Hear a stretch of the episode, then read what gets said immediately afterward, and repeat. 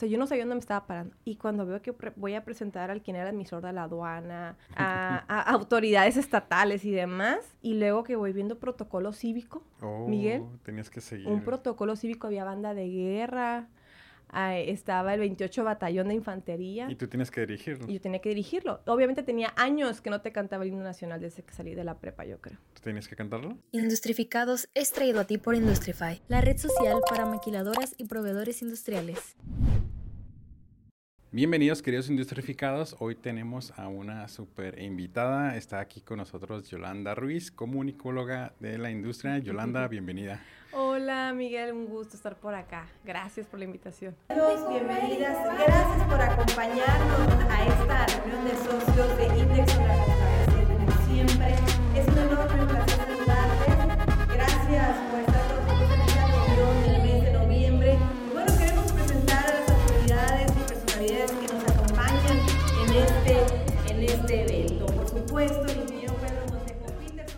ver, cuéntanos un poquito de qué es eso de host, comunicóloga. ¿Cómo entraste a, la industria? O sea, tocaste puertas, este, te encontraron. Me encontraron. no, definitivamente no, no es como que estaba yo en mi estado de confort y me llegó la oportunidad, por supuesto que no.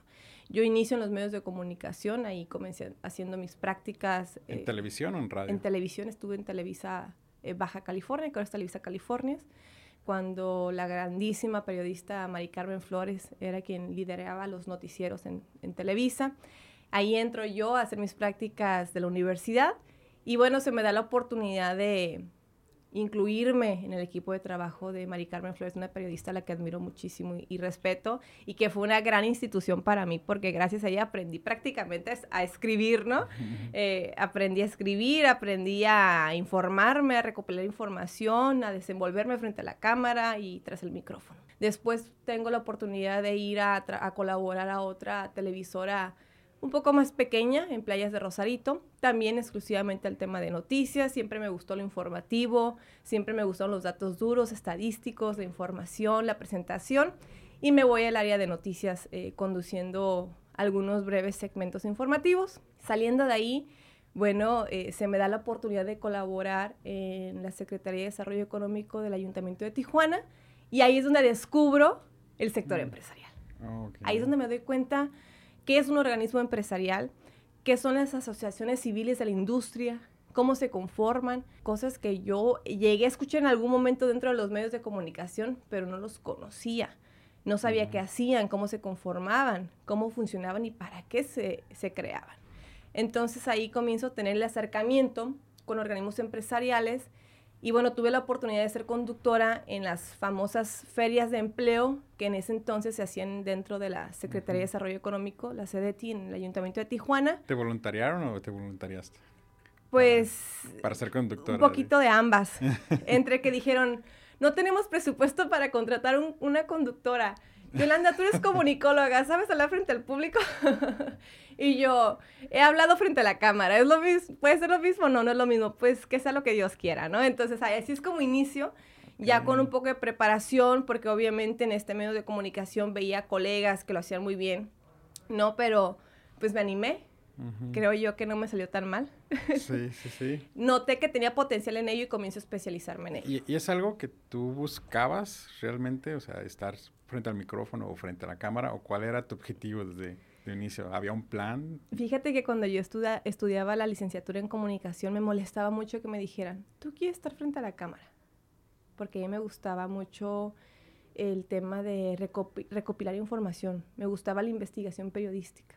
Mm. Entonces, cuando yo sentía que nada más me veían potencial para estar frente a la cámara, me molestaba porque muchas personas piensan que estudiar comunicación es solamente estar pues, frente a la cámara. O sea, ¿crees que era como el estigma de... Ah, estigma, porque tengo cara bonita, Exacto, quiero estar y ese tipo de comentarios se escuchan mucho, ¿eh? Mm. Ahora soy docente en la licenciatura de Comunicación y Relaciones Públicas y te prometo, alumna guapa que tengo, alumna guapa a la que le dicen, tú debes estar en televisión. Mm. Es un estigma que se tiene para la mujer dentro de los medios de comunicación. Sí, ser guapo es un... Es un problema, me vas a decir, no, no, lo, conozco eso, ¿verdad? No conozco ese problema, pero...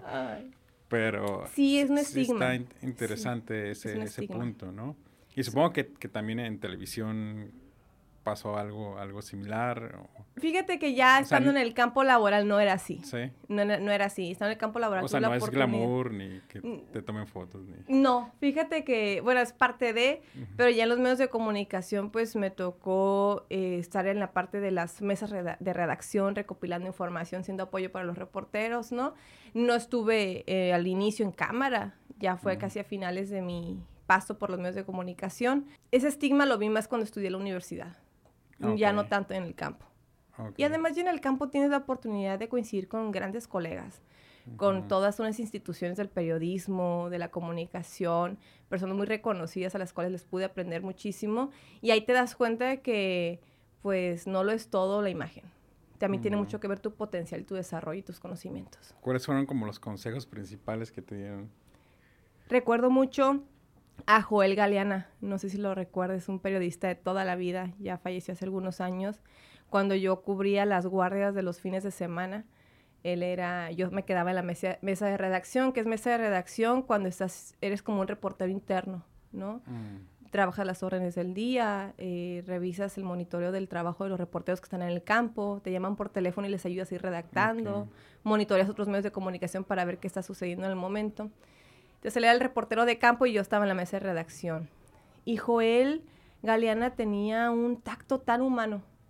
Siempre buscaba la nota social, pero aquella nota social que no provocara tanto grilla o problema, como se dice la grilla en, este como Más objetivo. Así es, él buscaba una nota que ayudara a las personas. Pararte en una calle que no tiene, eh, no tiene pavimento y que los baches provocan muchos problemas, le buscaba sacar el sentido a esa nota para ayudar a la gente que vivía en esa calle y él siempre me decía que buscara cómo ayudar a las personas. Me decía, en la comunicación, Yoli me decía, la comunicación es una herramienta para ser la voz de aquellos que no son escuchados. qué padre. Uno de los grandes consejos, lo recuerdo mucho a Joel Galeana y, tuve la oportunidad de, tener esos consejos de una institución del periodismo. Y regresando a Yoli de, de en ese evento donde te voluntariaron.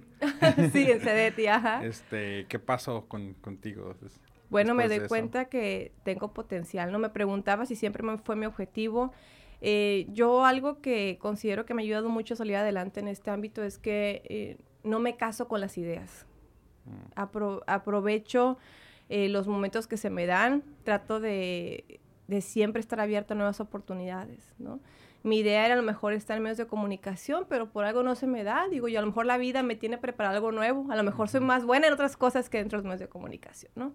Se me da la oportunidad de estar frente a un público, dirigiendo un evento, presentando autoridades, presentando a líderes empresariales. Y me doy cuenta que era buena haciéndolo y comienzo a, profesionalizarme. Pero también te lo dijeron las personas, ¿no? Claro, también. Un feedback. Sí, claro, una retroalimentación. Y siempre pido una retroalimentación a, a, todos mis clientes o personas que me contratan. Y así es como comienzo a surgir dentro del ámbito empresarial. Mi camino por CETI fue muy corto, sinceramente, pero comienzo a tocar puertas. Mm. Empiezo a buscar en internet organismos empresariales de Tijuana. Y así es como llego al Consejo de Desarrollo de Tijuana, que fue mi primer cliente. ¿Y cómo llegaste con, con ellos? Les mandé un correo ah. al director Aaron Victorio. Creo que en ese momento iba iniciando él como director del CDT y le mando un, un mensaje, un correo y me llama, ¿no? ¿Qué, eh, ¿Te acuerdas lo que decía el correo? No, fíjate que no me acuerdo tal cual, pero me presenté, les dije que en algún momento coincidí con ellos en un evento de, eh, de, de economía, que mi nombre es Yolanda Ruiz y que me dedicaba a la conducción de eventos, ¿no? Entonces, muy curioso porque me buscaron Victoria y me dice, Yolanda, fíjate que no, no tenemos en realidad tantos eventos donde requiramos de una maestra de ceremonias, pero traigo un proyecto, quiero mejorar la imagen digital del consejo, no sé si tengas conocimiento en esto, yo tenía conocimiento en tema de redes sociales, y así es como ingreso formalmente a los organismos empresariales, manejando las redes sociales del CDT, que fue mi primer cliente formal. Y muy curioso porque ellos me hicieron conocer lo que es una factura. Ahí me tuvieron que decir, tienes que ir al SAT, darte de alta, a ver, te paso un, ah, okay. un dato, ¿no? Pero fíjate que muy curioso porque eh, resulta que justo en esos momentos eh, me recomiendan un día para conducir un evento de la IMO, que es la Asociación de Industriales de la Mesa de Otay. Un día me llaman y me dicen, oye, me dijeron que eres maestra de ceremonias, ¿no? Ni pregunté quién era Y les digo, sí, claro que sí. Mañana, fíjate que tengo un evento para la IMO. Yo no sabía que era la IMO, obviamente me metí a Google y me pongo a IMO. Eh, donde están todos los asociados de la IMO y requerimos tu servicio. Ah, ok, perfecto. ¿Cuánto cobras? Me decían. Yo no sabía cobrar, Miguel. Yo no sabía cobrar. O sea, no tenía ni la menor idea de cuánto se cobraba la conducción en un evento. Y le digo, le digo, ¿puedo comentarla?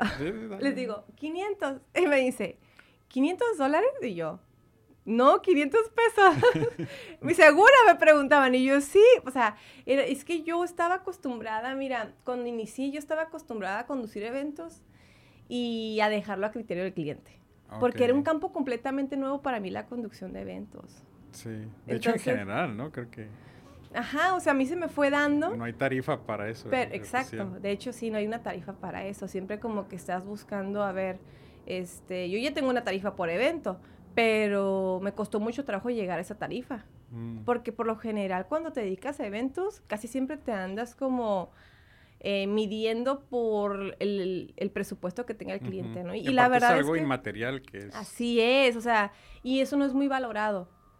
Porque no es algo que ven físicamente o no es como que llego y te vendo una charola de panes. O algo que te lleves a... Exacto. O sea, es un servicio que en el momento ya lo vas a disfrutar pero no es algo que llegas y montas. Y por lo general las personas cuando ven las cosas físicas las valoran más, ¿no? Ya cuando mm. ven el escenario, cuando ven las luces, los micrófonos, dicen, ay, qué padre el sonido que contrataron, mm. ¿no? Claro. Pero no te puedes a pensar sobre la voz. Entonces le dices... La dirección. 500 pesos. Total, ¿no? Me dice, si quieres lo platicamos después. Llego yo al evento ya al día siguiente, muy temprano. De, te dijo eso? Fíjate que, no sé, se me hizo raro y como que yo mismo decía, ay, como que a lo mejor estoy cobrando mucho. Llego, conduzco el evento y me va tan bien, Miguel, pero tan bien. Era la primera vez que conducí un evento de esa magnitud. ¿Cuántas personas eran? Híjole, como 120. Pero eran empresarios, ¿no? Sí, todos, todos eran los representantes de las industrias de la mesa OTAI. No era un evento popular, eran... No, no era abierto al público. Y pues cuando yo llego, me quita la pena, ay, aquí está el programa, ¿no?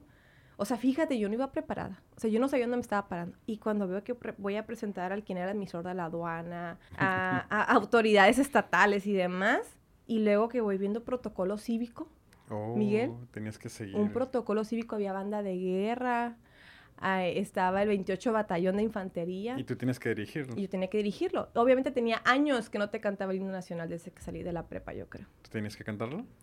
Pues por lo menos dirigirlo. Por lo, me hizo el favor la banda de guerra, ¿no? Pero lo diriges. Me voy al baño, lo leo y me pongo nerviosa. Nunca me había sentido nerviosa en mi vida. No así. Dije, ¿en qué me metí? Le llamo a mi mamá, maestra de más de 30 años de educación primaria pues la Mamá, en el protocolo cívico va, ¿qué va primero? ¿Los honores o el himno, no? Y ya, ok. A ver, mamá, te voy a decir el juramento a la bandera, dime si lo estoy diciendo bien. Oye, la otra chica al lado en el baño. Ajá, no, ¿qué le pasa a esta? Miguel, tengo un ángel enorme en el cielo, yo creo. O soy muy buena en esto. Me fue excelente. Me fue muy bien. Recibí de felicitaciones y me emocioné muchísimo. Qué padre. Después me busca, eh, ahí en ese evento me vio quien era administrador de la aduana de Tijuana, que fue un gran impulso en este emprendimiento. Eh, el licenciado Enrique Orantes, él fue administrador de la aduana de Tijuana. Y me dice, oye, tengo unas ferias de eh, comercio exterior y competitividad en la aduana. ¿Me ayudas con la coordinación y la conducción del evento? Claro que sí. Fueron eventos de dos días, de 7 de la mañana a 10 de la noche, dos días corriditos donde había empresarios, inversionistas extranjeros y nacionales, donde había estudiantes de comercio, administración, economía, autoridades municipales, estatales y federales. Ah, Fue una patadita, más bien yo diría una patadota de la buena suerte. Aprendí de protocolos, aprendí a, aprendí a diferenciar em, el protocolo de un evento social a un evento formal, a un evento educativo, a un evento político, ¿no? Aprendí como tienes una idea. Después de ahí se me empiezan a abrir las puertas con la Asociación de Agentes Aduanales de, Tijuana y Tecate, que fue también uno de mis clientes más, eh, que de los inicios, la Asociación de Agentes Aduanales. Fui su maestra de ceremonias por, creo que más de dos años. Y en esos eventos pues comienzas a conocer el ramo de la industria. Y así es como llego a Indexona Costa BC, que desde el 2019, gracias a Dios, tengo la oportunidad de, la oportunidad de colaborar con ellos siendo la voz de la IMEX. Y donde he tenido la oportunidad, eh, Miguel, de conocer a fabulosas personas. Y es muy bonito que a pesar de ser una proveedora externa de servicios, te hagan sentir como en casa es muy lindo. La verdad, soy muy afortunada con el trabajo que tengo.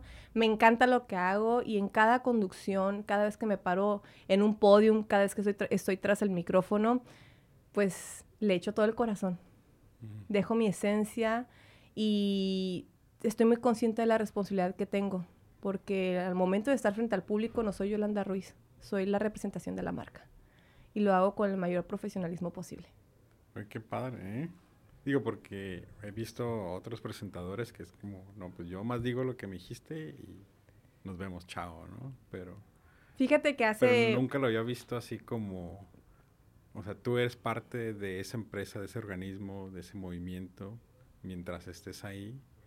Y claro, está padre, está muy padre. Hace poco me buscaron de un grupo de fiscalistas, eh, viene un evento y, y me buscaron para ver el tema de la conducción, ¿no? y me decían, ¿cuál es el guion que vas a leer? Yo no leo. Yo me preparo. Por supuesto que pues, la experiencia te la va dando las herramientas, te vas profesionalizando, no nada más me aviento al ruedo porque tengo voz, no, me he profesionalizado, he tomado un sinfín de diplomados y talleres en temas de protocolo, de hecho estuve un tiempo aprendiendo de protocolo cívico con el 28 Batallón, y hay un dato curioso, ¿eh? Un dato curioso que muchas personas no saben sobre eh, el saludo. ¿Cuándo crees o tú cuando estás acostumbrado a saludar en un protocolo cívico? ¿Cuándo? ¿En qué pues, momento? En la bandera, ¿no? ¿Cuándo? O no es la bandera, ¿no? Cuando se, se, se, está descubriendo la bandera y cuando se va tapando hasta que sale, ¿no? Pero también saludamos cuando debemos de cantar el himno nacional. Oh, no sabía. Sí. Yo tampoco sabía. eso me lo dijo. Eso me lo dijo uno de los integrantes de la banda de guerra del 28 Batallón. Y fíjate que a pesar de que yo lo sé, no lo hago porque las personas están acostumbradas. Y cuando lo he llegado a hacer, me ven tan feo. Han de decir la maestra de ceremonias que no sabe, ¿no? Ignorante. Y yo como que, sí sé, los que no saben son ustedes. Pero no lo hago porque no, no, no, estamos acostumbrados al protocolo formal. Y no, hombre, ¿qué te digo? ¿El himno nacional dura? Sí, pues son, son como 15 estrofas. No, muchísimo. Dura muchísimo, larguísimo el himno nacional, ¿no? Entonces, bueno, lo que voy es que me he profesionalizado en protocolos, por supuesto, ¿no? Y bueno, hace poquito me, decían, ¿cuál es el guion que vas a leer? No leo. Ni me aprendo de memoria las cosas, por supuesto que no, no soy computadora. Yo me familiarizo con tu programa, yo me familiarizo con tu evento y yo llevo la conducción, llevo un orden, por supuesto, pero a mí nunca me vas a ver frente al público haciendo esto. Es una falta de respeto. Y bueno, algo que yo hago en, mis eventos es como que hoy tenemos Ay, discúlpame. no pasa nada.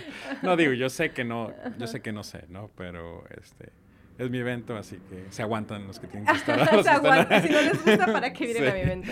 Bueno, lo que voy con lo que te comentaba, que es parte de darle ese cariño al evento. Que la gente te sienta con empatía, que la gente note que tienes eh, cariño a lo que estás haciendo y que estás representando dignamente a tu cliente, la marca, la empresa, quien te haya contratado.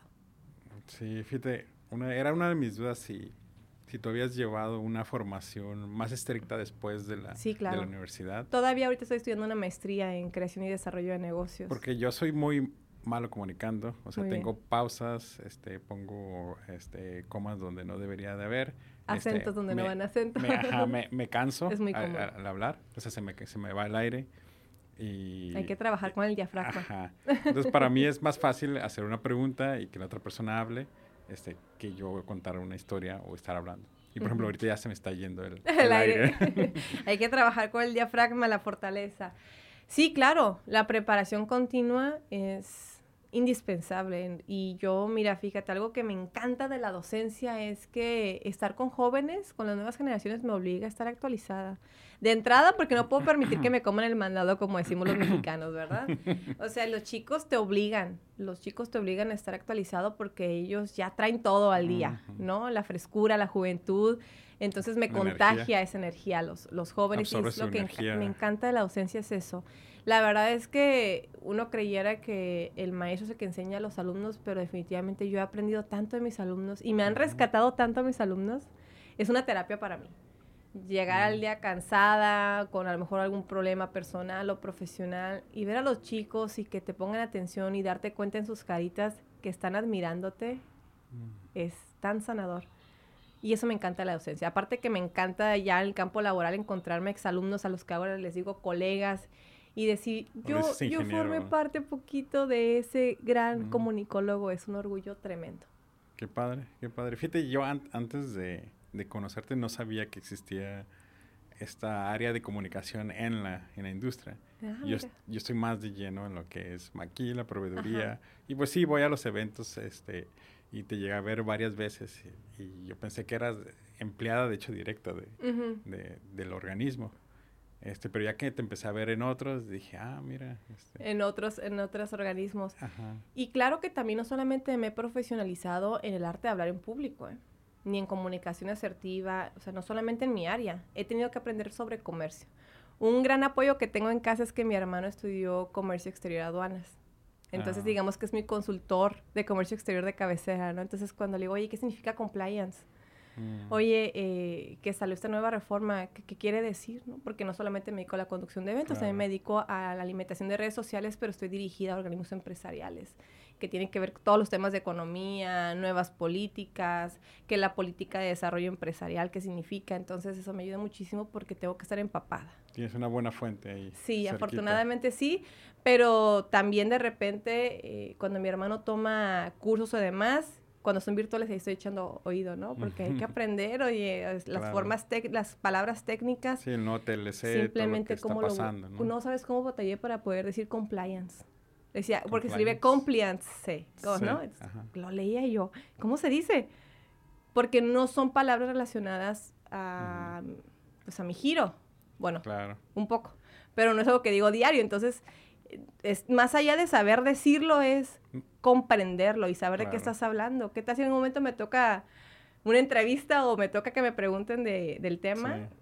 Soy, soy quien representa la marca, no puedo decir. un vaso con agua y ah, compliance. Ah, no puedo decirte, no sé, sería un pecado. En, en esta área de, de, de, la, de la industria, ¿qué es lo que has visto? Por ejemplo, pasó lo de COVID, ¿no? Creo que no había mucho trabajo para un host en, en ese tiempo, ¿no? ¿Cómo, cómo, lo viviste? Mira, cuando llegó la pandemia, que desafortunadamente llegó por todas las afectaciones que trajo y principalmente a quienes se llevó, yo, yo sentí, me di cuenta eh, que hizo que muchas empresas y personas valoraran más el tema del posicionamiento digital. Como te digo, no solamente me dedico a ser la voz de eventos, ¿no? Y hay muchas personas que en algún momento me cerraron la puerta porque no, no, no confiaban en las redes sociales, me buscaron para una estrategia digital. Por otra parte... ¿Eso ya lo manejabas? Ya lo manejaba. Y fue lo que me ayudó a sobrevivir los primeros meses de la pandemia porque me quedé sin la conducción de eventos. Después cuando la gente le empieza a agarrar la onda al Zoom y se da cuenta que hay eventos virtuales, pues ahí, bueno, ahí. Ya como que logré salir a la superficie un poco, ¿no? Desahogarme y comencé con la conducción de eventos virtuales, algunas ruedas de prensa, algunas sesiones eh, virtuales, por ejemplo, los comités de comercio exterior, etc. Claro, no se cobran igual. La verdad es que me gusta ser muy... Justa. Muy justa. Claro que el profesionalismo sigue siendo el mismo y mi calidad del, del servicio sigue siendo el mismo, pero al final de cuentas me gusta que mis clientes también estén bien, y yo siempre les digo a mis clientes, yo vengo aquí para quitarte un dolor de cabeza. No vengo para generarte más problemas. Yo vengo a darte una solución a algo. Y yo no quiero jamás que sientan que el contratar a Yolanda Ruiz es un costo así de, ay, no puedo y que te provoque una preocupación. Al contrario, yo siempre estoy viendo, yo siempre estoy viendo el cómo sí, el sumar. Buscar la manera de ajustarnos y que las cosas salgan bien para ambas partes. ¿Y qué otros servicios manejas ahorita? Además de la conducción y moderación de eventos, está la estrategia digital. También eh, doy capacitaciones. De hecho, justo en estos días estoy dando una capacitación para un grupo logístico, para un equipo de trabajo y el tema es comunicación con clase. ¿Cómo podemos mejorar nuestra comunicación? No tan coloquial y común. ¿No? Digamos como la etiqueta de la comunicación. Yo ocupo uno de esos. Entonces, eh, me dedico a la capacitación empresarial, de equipos de trabajo, incluso individuales sobre el arte de hablar en público, comunicación asertiva, liderazgo, las famosas soft skills, que son las habilidades blandas, que más que habilidades blandas yo considero que son habilidades de poder porque son las que dan las herramientas y de alguna manera, mira, actualmente... me gusta esa. Actualmente está, se, ha, se ha publicado, comprobado que un profesionista con esas habilidades blandas, bien dirigidas, sobresale más que una persona con habilidades duras. Sí, me ha tocado ver en la industria personas con pocas habilidades técnicas y con grandes habilidades de comunicación y demás veo cómo suben, suben, suben. ¿Por qué? Porque tiene mucho que ver tu iniciativa. Las habilidades duras las puedes aprender en un curso, estudiando otra licenciatura, estudiando una maestría o una ingeniería, pero las habilidades blandas son lo que te dan esa iniciativa, esa chispa por aprender lo duro. Habilidades de poder. Así, yo le digo habilidades de poder. Entonces son parte de las cosas que también hago dentro de YR Comunicóloga, esta agencia de relaciones públicas, donde también tenemos pues la convocatoria de medios de comunicación y afortunadamente, Miguel, mira, tengo colegas que son fabulosas personas que me han ayudado mucho a salir adelante y nos apoyamos. Yo los veo a mis colegas como aliados, no como competencia. Lo que yo no tengo lo tienen los demás y viceversa y la verdad es que siempre busco cómo apoyarnos entre nosotros y es lo mejor. Me encanta esto de la profesión, que encuentras personas que buscan como el cómo sí y que se suman a lo que estás haciendo. ¿y cómo ves a Yolanda de aquí en un futuro, a 10 años? Ojalá tenga la oportunidad de ver crecer más mi agencia. No te decir que no he crecido, sí, me he mantenido y he crecido, pero la quiero ver más grande. Más grande, teniendo la oportunidad de darle eh, trabajo a las nuevas generaciones de comunicólogos. Tengo alumnos y exalumnos tan talentosos que me encantaría darles la oportunidad conmigo y que el día de mañana, con ese profesionalismo que los caracteriza, ¿qué te puedo decir yo? Soy su maestra, ni modo que te diga que no, ¿verdad? Pero que puedan representar dignamente YR comunicóloga. Qué padre. Así me encantaría. Así es como me veo en 10, 15 años, así me veo, siendo una marca más posicionada, donde comunicólogos muy, muy profesionales, representen dignamente la marca y sigan con el legado de la comunicación. Ok, dos últimos consejos que nos puedas dar. Uno es para las personas que van a entrar al área de, comunicación o personas como yo que, quieren mejorar su, poder del, del, habla. Y otro es para las empresas que quieren comunicar mejor.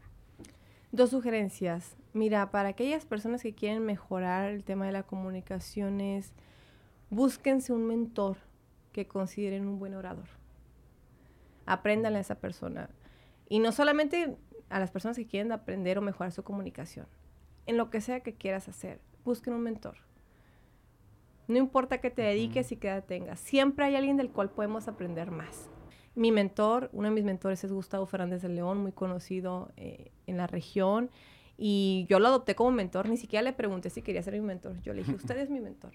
Yo en Gustavo, por ejemplo, veo esa chispa de emprendimiento. Cada vez que nos sentamos a tomar un café, trae un proyecto nuevo. Ya está pensando en algo o está innovando algo. Mm. Y siempre está rodeado de personas a las que involucra en sus proyectos porque a todos les ve algo que pueden aportar. Y eso me gusta. Las personas que hacen, pero no solamente para ellos. Los que involucran, los que buscan que les vaya bien a los demás. Busquen su mentor. Aprendan a otras personas. No se queden con los conocimientos que, tuviste ayer. Ya hoy las cosas son distintas a las de ayer. Y, para las empresas. Para las empresas, ¿qué? ¿Qué me preguntabas? Este, ¿qué le recomendaría si quieren iniciar esta parte de, de, comunicar mejor? Uno de los temas que le platico a mis alumnos. Por lo general, cuando hay problemas económicos o hay que hacer ajustes económicamente, en mi experiencia, el área de comunicación, relaciones públicas y marketing son los más afectados, son los que más les recortan o les andan quitando personal, ¿no?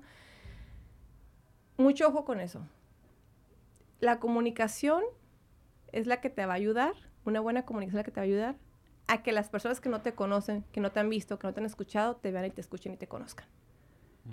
Es indispensable tener un experto en comunicación, un experto en relaciones públicas. Está bien el área operativa, pero el área operativa está ocupada operando. Está bien el área administrativa, pero la gente está ocupada administrando. ¿Quién se encarga de representarte en el público? O sea, a final de cuentas, quien te representa es tu imagen. Es el que te va a ayudar o a abrir o a cerrar puertas. Digo, puede que tengas un buen producto, un buen servicio, pero... Pero si la gente no sabe de él, ¿de qué te funciona tener algo bueno? ¿A quién no le gusta que esa imagen de tu producto, de tu marca, de tu servicio salga al mercado? O sea, es la imagen. Y las personas no pensamos muy seguido cómo es la imagen de mi, de, mi, de mi empresa. Son muy pocas las empresas que se preocupan por eso.